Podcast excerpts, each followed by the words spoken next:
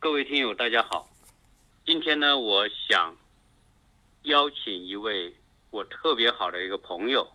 来跟大家一起分享他在美国的所有游玩、玩转美国的那些方式方法和他的经历和体验。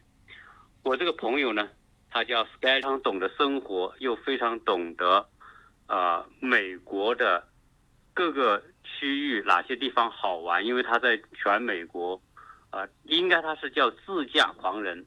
他自驾在美国游遍了美国所有的地方，可以说主要的地方吧。他开车东西海岸自己游玩过很多次，同时他又开车横跨美国大陆，从北边到中部到南边都走过。所以呢，他分享过很多他这样的经历。我觉得他的这种经历呢，特别。可以分享给我们的听友，特别是，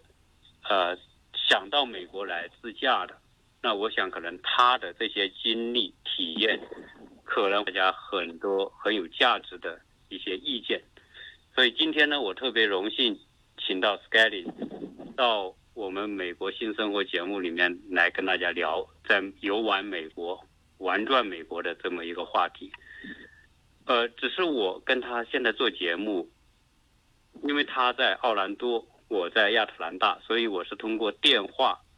的方式来录这个节目。因此，在这个过程当中可能会有一些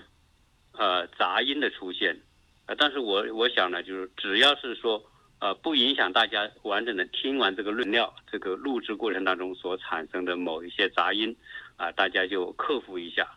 呃，当然，呃，我们 Scaling 先生呢。他不仅很懂得玩，懂得生活，而且他家还有一位特别重量级的，呃，我们我们那边叫堂客，就是太太哈，他太太是啊世界冠军啊，这个我只是留下一个小小的伏笔，啊，以后如果有机会，我们就请到他家的那位世界冠军来跟大家分享一些相关的一些话题和节目。好，今天回到我们的正题。就是如何自驾玩转美国，那么可能我们这个话题要分两两期，甚至有可能三期来讲，因为美国特别大，但有可能我们会先从美国西部的自驾游开始讲起。好，我们现在先请 Skyling 跟大家打个招呼 skylin。Skyling，Sky 呢是我的英文名，我姓林，就是说也符合我这个人的性格嘛。那我是非常喜欢自驾游，然后呢，可能这种习惯以前是在国内做销售形成的这种呃习惯和能力吧，因为自驾游确实需要呃有很强的这种能力。那这个能力就是你一年你一年自驾，我在国内做销售的时候自驾也是一年能开车，当然不是自驾有司机，但是每天自己肯定也要开两个小时，国内一年也要开十几万公里。那之前，呃，我很高兴今天能够参加北美鸟人的这个音频节目，是喜马拉雅，因为我也天天听喜马拉雅的一些一些节目，呃，一些节目。那这些节目呢，我肯定像北美鸟人的这种，呃，美国新生活啊，然后呢，也有一些学英文的节目啊，呃，还有一些这个。像因为我喜欢打高尔夫，那会听一些高尔夫世界知名教练的一些讲座。呃，喜马拉雅是非常好的一个平台，呃，适合大家在呃做菜呀，在旅行啊，在开车啊，因为现在都开车堵车都很严重嘛，在开车的过程当中，都可以去听这些音频呢，学习，然后呢分享。那这次呢，就是很高兴呢参与到。北美两人的这个一两期的这个关于美国新生活当中，关于美国自驾怎么样？嗯，在美国开车旅游，因为美国它是一个汽车上的城，汽车上的国家。那它一百年前就已经很完美的、很完善的一个交通系统。呃，我后面会讲到美国的那个公路，它是时重时横，呃，重的可以到美国，到到加拿大和墨西哥。很慢就可以中西，你只要闭着眼睛都能够开到，从东开到西，从西开到东，它是很简单的一个系统。那大家看美国地图就知道，非常的这个中规中矩的一个划分。那呢，今天呢，参加这个节目呢，我们可能会首先聊一下这个西部的呃自驾游，自驾游嘛，那就是自己开汽车喽。那美国你，美国可以讲只有曼哈顿可以做公机公公共交通系统，西部也好，其他任何一个地方吧，几乎都必须要自己开车。所以美国，大家以后如果是家庭呀或者小孩过来，就会知道，美国的小孩十六岁就可以考驾照。呃，那我们在谈西部，呃，西部这个自驾游的这个节目之前呢，我大概就这样介绍一下自己。然后呢，在这个我的一些数据呢，呃，是在 Google Google Map 上，大概现在有七有四十多万的点击率。这个点击率来源于我这几年。我在美国四年吧，在这四年，在这四年当中，我横穿美国两次，环绕美国两次，那开过皮卡，呃，开过奔驰，也开过商务车，还开过房车，对，还开过房车，曼哈顿，是，啊，对，还开了，还有人坐，那当然我也是，也有单独一个人开，也有跟我失散二十年的同学在拉斯维加斯相遇之后。这样一个呃，很当然也有我全家，带上我的老婆，还有我两岁多的儿子，还有我的岳母，我六十岁的岳母。那我开玩笑说，我说我的儿子可能是最小的两岁半，就环绕美国的华人吧，不能说美国人，因为美国人比我们更疯狂了。呃，那我岳母也是呃六十岁还能够环绕美国，也是很有意思。嗯嗯。那我就是说，大概的就是说，呃，然后呢，我们现在可以聊一下。在西部自驾游应该呃去的哪些景点，然后应该注意的事项和一些呃大家可以呃探讨的或者说呃有意思的地方，呃不是说像呃大家一来呃到呃洛杉矶报一个团，这个团三百八十块钱可以十天可以呃洛杉矶啊这个威加斯呀呃黄石公园啊又是美地啊。可以十天可以绕一个来回，绕一个大圈的那种报团，这种旅游方式呢，呃是，呃，就刚来或者第一次来美国是可以采取这样的模式，但是你只要是呃超过一个月的行程，就不应该用这种模式。那我们今天，我想我们跟这个北美鸟人，还有大家这个希望有兴趣对美国，呃，这一次就是我们先谈西部自驾游的一些。呃，好的，这样那个 Sky，呃呃，我我是这样想哈，就是说你刚才这样这一个开场白，我觉得让很多听友就会对你有个一个特别深的印象，因为这在美国这么玩哈，我相信很多我们的国内的朋友可能都有到美国来的旅游经历或者开过车什么的，但是像你这么呃全面的。走过这么多地方的，我相信是不多的，啊，所以你这个开场白，我相信给大家一个很深刻的印象。那接下来呢，我们就分区域来谈，先聊聊啊，我们在西部自驾该怎么玩？因为跟跟团，我们很多人可能都跟过团，跟团是一种非常原始、非常落后的旅游观光方式，啊，基本上叫身不由己。呃，你可能人家说啊，观光是，呃，看一个外表，但是有可能这种跟团观光，你连外表都看不到，啊，很多的。拍那种，对，这种旅游方式它是什么呢？就是，呃，上车睡觉，下车尿尿，七八个小时，下车尿尿，然后。到了照个相，然后就是一般的景点大概十分钟。是。呃，然后我我其实我刚来美国的时候，我飞纽约，然后在纽约我在东部呢，就因为当刚下飞机就没有买车嘛，然后呢我又狂喜欢旅游，我去了，我也报过这样一个团，就是两天，呃两天一晚的这个东部，它是一百块钱，一百块钱跑哪些地方呢？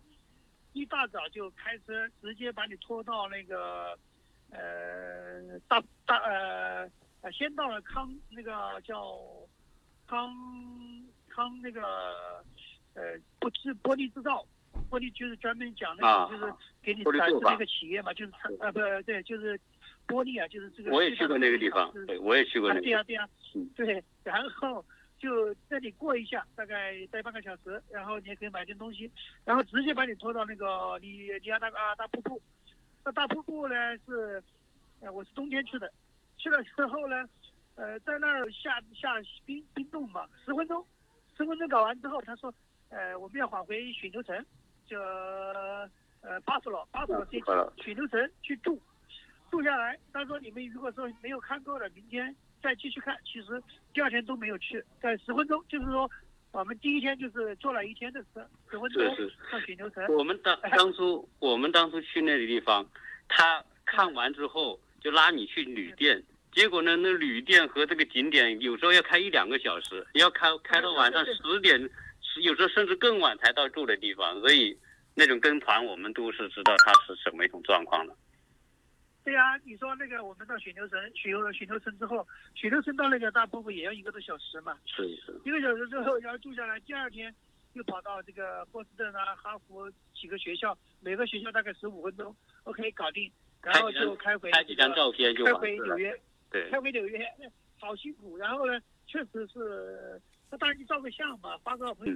那这样，Sky，我们就。回归到我们要谈的这个呃话题，就是在西部，我们先谈西部自驾哈，然后呃看看跟大家分享你对西部自驾有些什么样的建议，好吗？嗯好好的，那西部呢？西部自驾游呢？呃，我们首先就嗯，从城市开始好不好？从我们可以不从城市，西部哪几个城市？嗯，我知道。呃，我这样子大概的介绍一下，我在西部走了一些一些地方之后呢，就这些地方就基本上介绍到了这些城市嘛。好。然后呢，我们再讲这些其中的几个这个注意事项，对吧？好。呃，和一些方法。嗯。那我是呃到美国第一天回纽约，然后回纽约之后呢，我是回到了旧金山。回到旧金山之后呢，就买了个皮卡。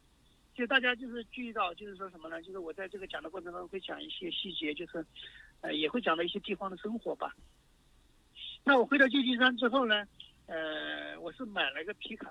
就是说大家就是可能要理解的，就是说，呃，我们任何一个人在美国买任何东西都是没有限制的，你是买什么，啊，但那那个就是人家会说你的中国驾照啊或者什么没有关系，呃，到目前为止，这个呃，在美国自驾去了夏威夷啊，还有。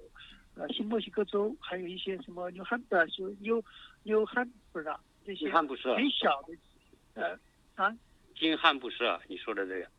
不是不是新汉布什的，就是在北那个东部嘛。然后就几个几个州不允许这个呃中国驾照，那对，就是你下飞机之后，中国驾照是可以使用半年。就是说我第一次横穿美国，我是用的中国驾照。呃，那我没有用美国，我当时没考美国驾照。那到了加州，到了到了到了这个呃旧金山之后呢，当然我因为我有亲戚在旧金山，呃，然后我一会儿会大概也会介绍一下我们，就是说这样就是一种很励志的一种生活，就可以介绍一下我亲戚的一个状况，呃，大概的介绍一下。呃，那这个就是什么呢？我们就是当我加州就是说西部呢，还有一个很。优很优越的条件就是，任何任何人到加州，你都可以考驾照，你就可以考美国的驾照。但是呢，呃，你其实有一个可以取巧的地方是什么呢？就是说你去考笔试，你不一定要路考，因为加州人很多嘛。你要是你就是辉华移民都有呃上千万。那他们都可以考驾照，所以排队排得很凶。就 DMV 啊，我们其实可以后面也可以加一些专门关于 DMV 考驾照的一些呃题目啊，关关于考驾照的一些技巧啊，给大家介绍一下。那在这个时候呢，我们就讲什么呢？你可以先去跑到冲到 DMV 呢，就是说申请我要考笔试。考完笔试之后，他会这笔试很容易，也就是说在你去那些呃洛杉矶华人资讯网啊、旧金山华人资讯网啊去找。呃，可以找到这个题目，呃，相关的考试题目，对，考试题目，哎，考试题目之后你就去考，考完之后他会给你一个本币，就是说一个呃一张纸，这张纸配合你的这个呃中国驾照，你就是完全不用担心了。这就是一个非常正规的驾照，就是说合合法合规的驾照，你甚至买保险都没有问题。哦，那这样我我我我我打断一下哈，因为嗯国内听友不一定知道，DMV 呢就是相当于我们国内的车管所，大概是这个意思。对对对对对对，车管所嗯。但是它的职能比车管所还更多，它可以办身份证，它可以办，就当然了，美国的驾照呢就是身份证，但是呢，加州的驾照还不算是正式身份证，因为加州，这加州是正式非法移民是可以考驾照，所以他的驾照并不代表身份证，啊，就是说有时登飞机还得要 passport。嗯，呃，或者是，呃，对，它是这样一个概念。就美国的 DMV 的功能很全，很多东西都可以在那里做，它就相当于一个这个政府，就是相当于现在怎么讲，像相当于中国那个公开办公啊，就是联合办公，就是所有的什么工商、税务的这个职办证大厅，国内的办证大厅，嗯，就类似于这样子。所以，呃，洛杉矶的这个 DMV，加州的对 DMV 排队啊，排的非常的厉害。那我到到旧金山呢，我们就讲到这个，呃，呃，这是西部嘛，因所以我们就讲旧金山是必必去的一个景点，呃，必去的一个，而且是呃华人最早到达那个美国的一个，而且是美国最多的一个华人的一个最早最多的人的地方。它旧金山因为是呃早期一九零几年。清朝的时候，就是说美国一个是西部大开发修铁路，然后这个淘金，西部到呃西部从东部到西部呢，这个中美国的这个开发大西部的淘金热，就是在旧金山这边，那就是说我们后期会讲到，呃六十六号公路就是美国东西部大开发的一条母亲之路，所谓的美国号称 美国的母亲之路，呃那这是旧金山就是说。呃，以淘金嘛，所以有金嘛。然后呢，他们最有名的这个景点，而且是出现在所有的呃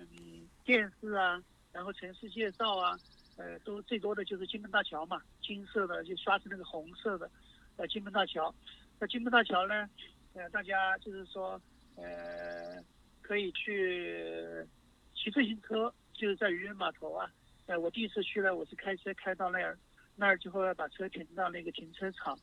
然后租了一台自行车，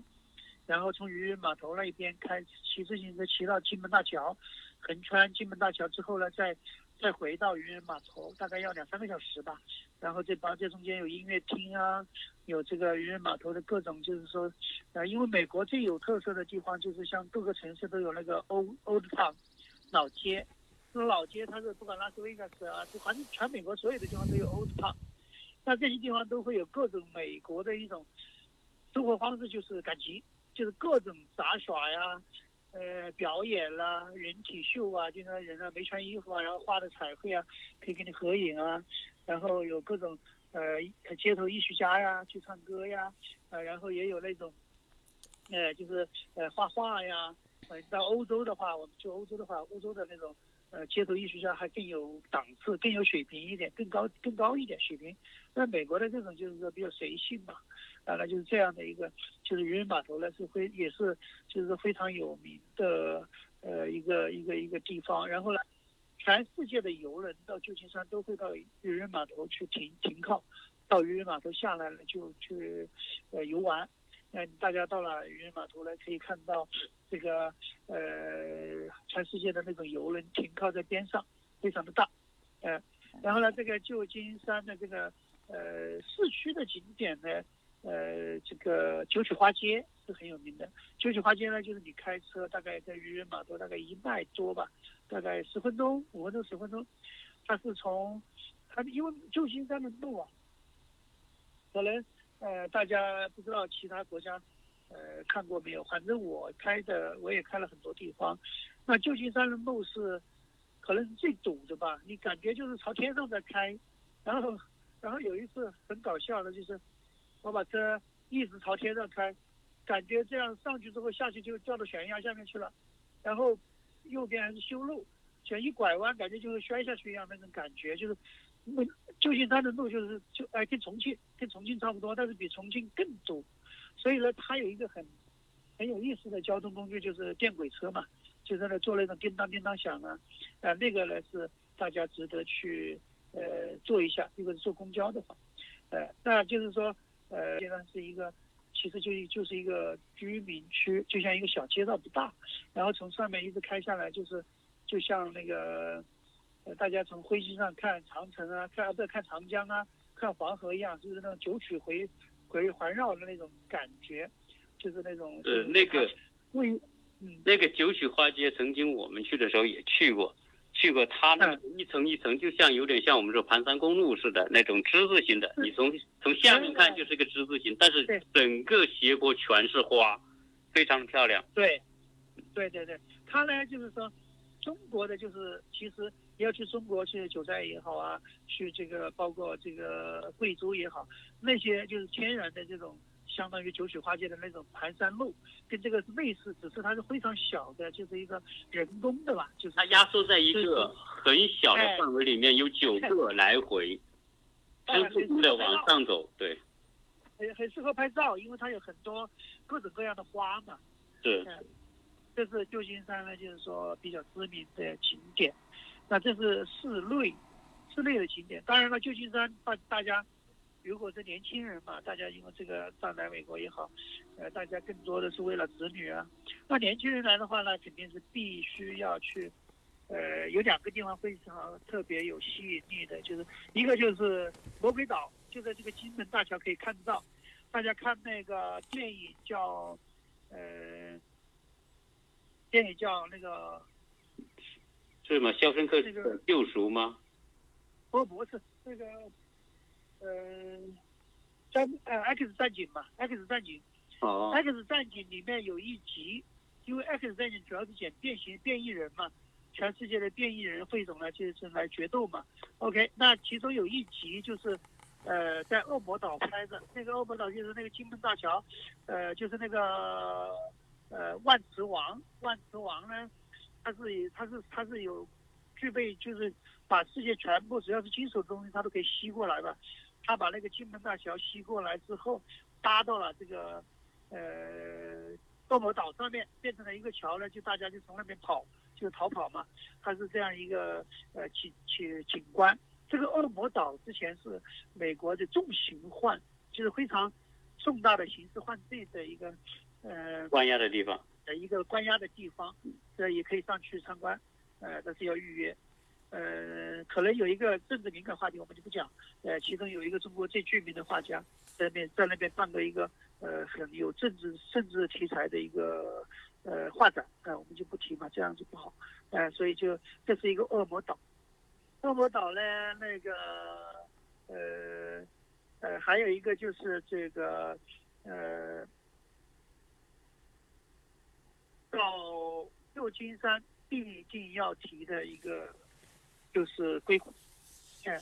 没有一个，就是说全美国吧，但美国每个每个城市有每个城市的特色。那洛杉矶就是电影，旧金山是硅谷，那个呃纽约是华尔街金融，呃那个芝加哥是这个呃城市建设，就全世界的建知名建筑师。在那里都有都有一个知名的建筑物，呃，那就是说，呃，奥兰多就是旅游，就它每个特色。但旧金山最大的特色应该就是硅谷嘛。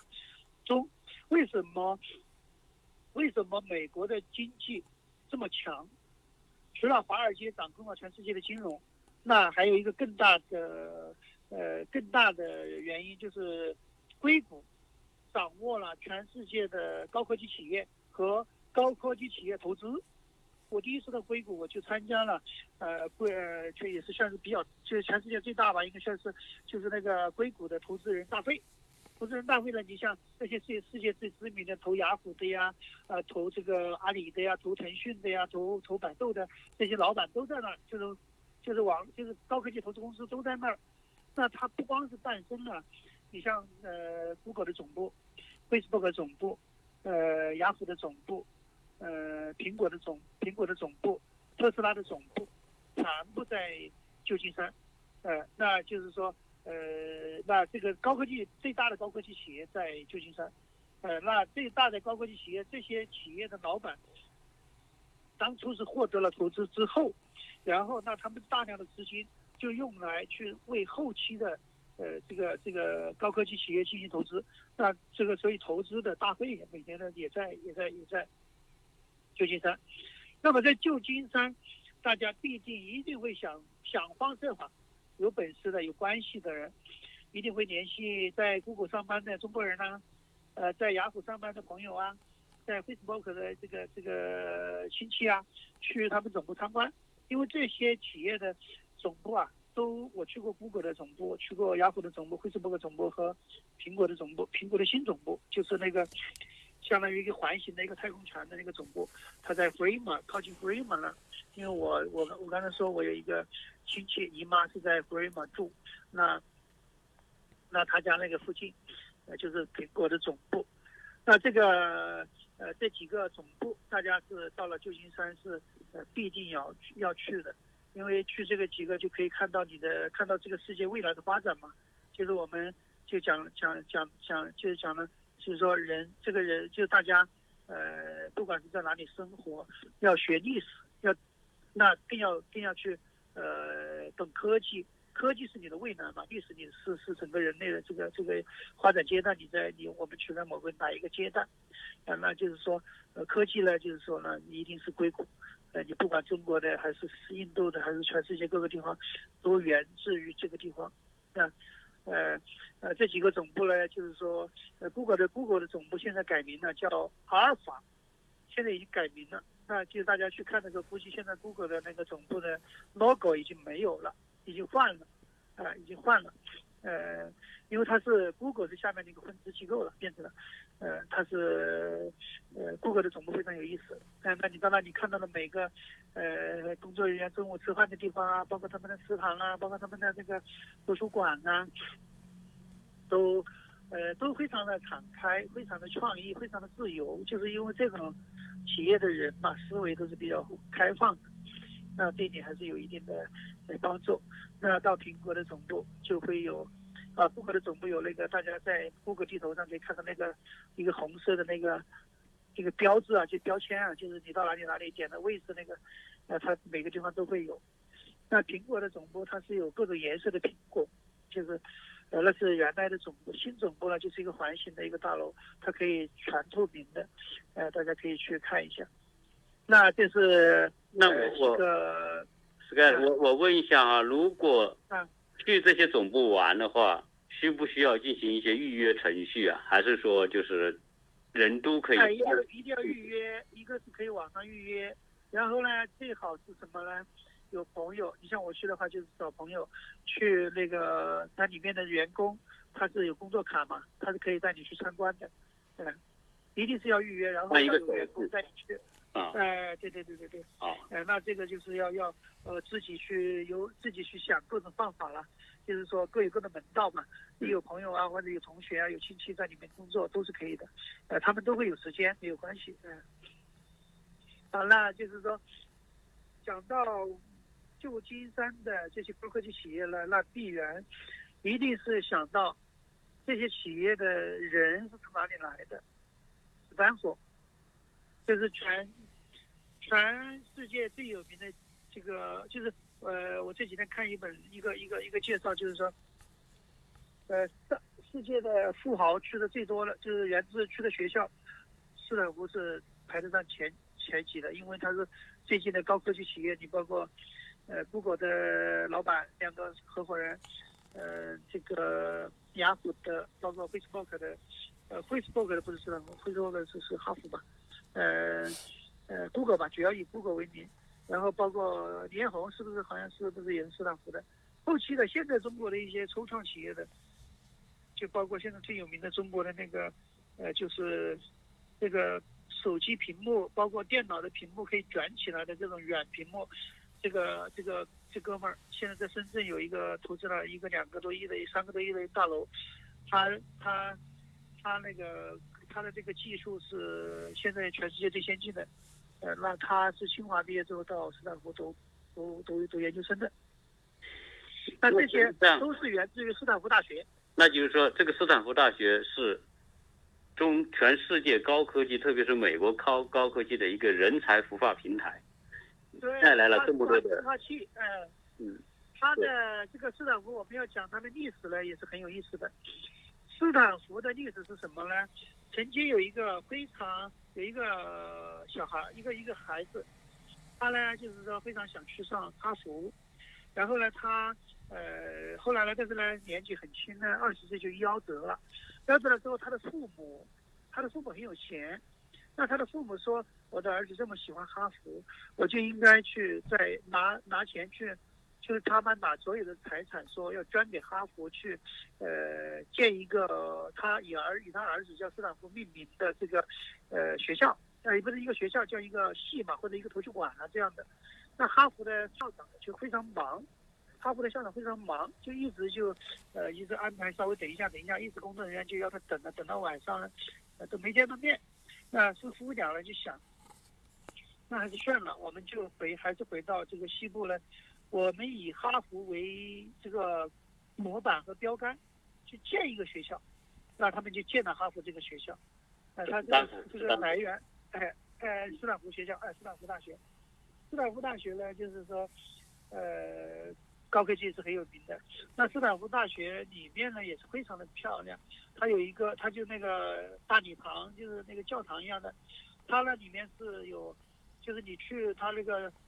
它的进进斯坦福的那个正门的那边，就其实美国的学校没有什么正门和什么门啊，就这这个在这里跟大家普及一下，就美国基本上大学没有围墙的，没有围，很有很少有围墙和呃所谓的像呃北京大学有个门，呃清华大学有个门，然后一个大牌子的，就是美国很少有。但是你去哈佛就是。呃，我在美国四年，我也把美国的所有的排名前前五前三十的吧，呃，全部我都去过一遍，都去过。呃，那很少有门儿。然后，当然你也能找到这个学校的名字的一个地方，对，呃，牌子也能照个相。那你我有没有我都不记得了，好像还真没有找到斯坦福那个名字的地方，就是它一个标志性的那个一个草坪，草坪那个后面是那个一个呃大礼堂，就是教堂一样的。然后它里面有一个很特别，就是一个美国有一个美很多包括教堂啊，包括什么，它有序琴，序琴就是埋在墙里面，它这样能够产生很强的共鸣，它是这样一个一个这个那个结构是号称是斯坦福的，也是一个很有特色的一个一个一个地方。斯坦福大学呢，就是说当然就是以这个呃呃斯坦福的校园是我看到传媒的里面，除了普林斯顿。它那个校园的那种宁静呢和那种漂亮呢是很有名的。那你去斯坦福周围的这个小镇，呃，有有这个大家可以去吃，呃，中国菜，有四川菜啊，有湘菜啊，都有的。然后斯坦福大学这个，我我斯坦福大学的高尔夫，我我插一句啊，就是说斯坦福呢，当初这个斯坦福夫妇他为了那个学校买了一片特别大的地。而这边特别大的地，到现在为止一直都是斯坦福的财产，只是后来把这些地租给了很多高科技公司。所以人们说，现在这个斯坦福真的它的物业资产可能是这个这个价值最高的一个一一个地方，是这样吧？是的，是的。所以开玩笑，我们就开玩笑讲，我们不是没事就跑到呃斯坦福那些咖啡馆呢，就是这星巴克啊那些地方坐着去喝咖啡。我们就开玩笑讲，里面你就可能做的就是未来的这个世界顶级富豪，嗯，对，而且富豪，然后，对，而且他这个地后来就根据他们这个这个地的遗嘱，就是这个地是不能卖的，永远不能卖，但是可以租。对，那其中有一个嘛，就是那个 Google 的两兄弟，呃，创始人嘛，创始人他们当时是租在外，因为。美国的高校大家不知道有知不知道？就不管你是在学校住还是在外面租房子，价格差不多，所以大部分很多人都会选择去在外面租房子住。那斯坦福是典型的，大家是租房子。那斯坦福的那个 Google 的创始人，两个联合创始人，他们两个租房子住了，就住着一个女的，那个女的也后来也变成了斯坦福的联合创始人嘛，啊不对，是 Google 的联合创始人。她她是 marketing 很厉害。就这两个 Google 的这两个联合创始人是技术层面嘛，就是学生嘛，就是学学。然后那个女的呢是一个，她把房子租给这两个孩子之后，这两个孩子的这个创意啊各方面，她天天看微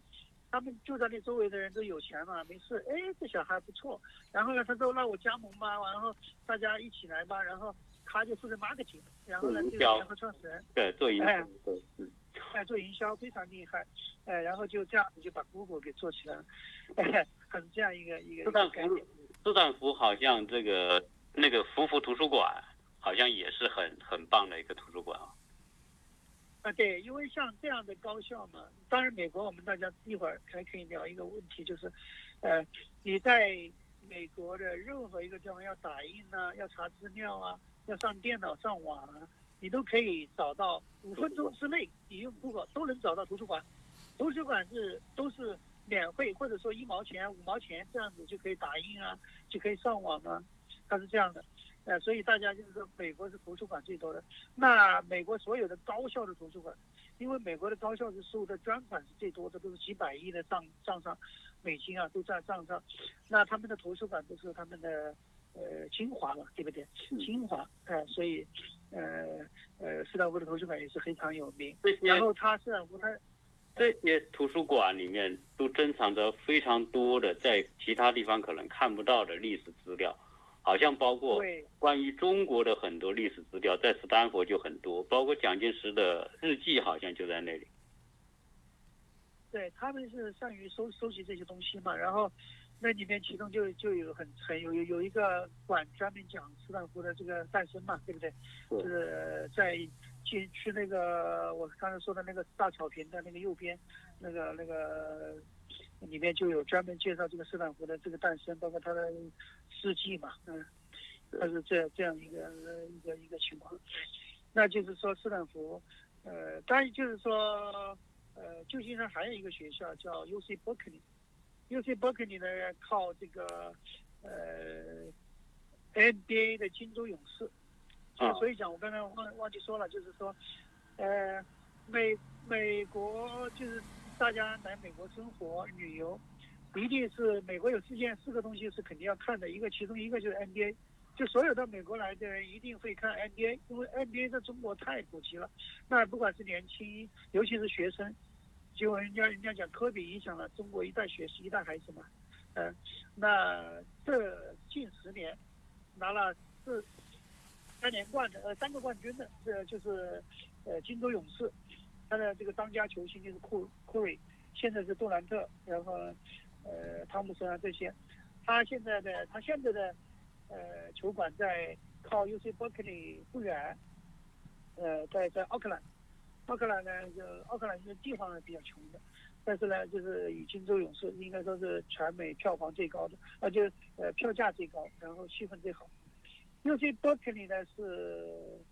因为 U C 系列，我们有我们的我们可以倒是可以讲西部的时候可以把对可以 C 的可以单独单独谈一下这个关于 U C 这个系统，U C 就是呃加州大学体系，U 是 University 啊。第一是它的公立大学，大学的公立大学。美国最有名的，对，美国最有名的常青藤嘛，你看哈佛啊、斯坦福啊，包括这些都是常青藤，都是私立学校，都是个这个要么是教会，要么是私人捐款的学校。这些学校的学费很贵，那 U C 系列的学费是很便宜的。那 U C Berkeley 呢是呃是全世界公立排第一，它是 Berkeley。是那个因因为我我也经常会留意这个世界这个报道，每年有一个世界大学排名，U C Berkeley 常年都是排在前五名的这样一个位置。对，对对对，它基本上能在呃第一左右吧，可能是一些公立的，我们说公立的，因为你像加州理工大啊。呃，这个就是我们可以到到时候再单独有机会再谈再聊一下美国的教育体系嘛，包括呃一些公立啊和长征长青城，因为美国的大学分两块，一块就是东部，东部因为美国就是说美国是一个移民国家嘛，那它最早期是清教徒过来，那主要是新英格兰人，就是新英格兰区地区，就是德国移民啊，什么什么就是法国移民啊，英国移民啊，他们都是一些异教徒嘛，跑到东部，东部的早期的十三个州。那这十三个州它是，呃，就重视教育嘛，对教育上面非常的，呃，那个知名的学校都在东部，但是呢，加州就除了除了加州西部很少有好学校，那加州的学校呢就以这个加州大学系统为最最有名，呃，我们就先先不讲，我们就讲加州呃加州伯克利，加州伯克利我们就大概介绍一下，加州伯克利的景是很漂亮的，呃，那里它是在靠湖边，呃。加州伯克利的这个文化是以开放，然后呃极度的这个自由主义那种思想，非常的那个很很喜欢，就是说，呃各种抗议啊，各种那个呃那个，所以他的思思想是比较自自由的。那加州伯克利可以去一下。那个呃，然后这个我我我我插一句话啊，嗯，就是实际上呢，这个加州呢，它之所以这个。科技这么发达，同时他的加州的大学为什么这么有名啊？其中就跟他这个州的这种开放，就是他本身是民主党的大本营，就是在加州，而民主党主张平民化，主张开放，主张平等，所以他民权法案包括这些东西很多都是源自于在欧洲，呃，在在加州，但同时呢，这个加州的这个大学。系统，它是一个，因为它相对来说开放，它不像东部比较保守，它开放带来两个东西，一个就是创新。呃，为什么加州呃旧金山成为创新中心？这个一定有它的深层的背景和原因。同时呢，它也会带来什么呢？就是这包括它和这个它的很多政策的开放性也是也是比较大胆的。那现在这个学校哈，就是刚才您讲到两个学校，一个是伯克利，一个是斯坦福。我们让很多中国人一说说美国大学，就说常春藤啊，常春藤这个学校都是大家都很想去的，很想让自己小孩去。但是事实上，我在前期做了一期节目，就是我采访了一个就在我旁边的一个大学生，他叫凯文，啊不是，他是个高中生，他叫凯文，他他是。全美国的田径跳远的中学生第二名，呃，是是哦，那这是学校可以录取。那他是直接可以，他的呃一百米也是在十秒多的这个成绩，然后三级跳远也很好，所以他是他，因为他的这种在田径方面这么卓越和出色，耶鲁已经给他发了邀请函，说要他去，然后他呢，他说他不想去。啊，耶鲁也算是顶级的大学了，是吧？他说他不想，那是他目标是什么呢？就是斯坦福大学。所以实际上，斯坦福这个学校在很多就是说看重未来的职业发展的题目当中，它是第一顺便，甚至它的价值是超过哈佛、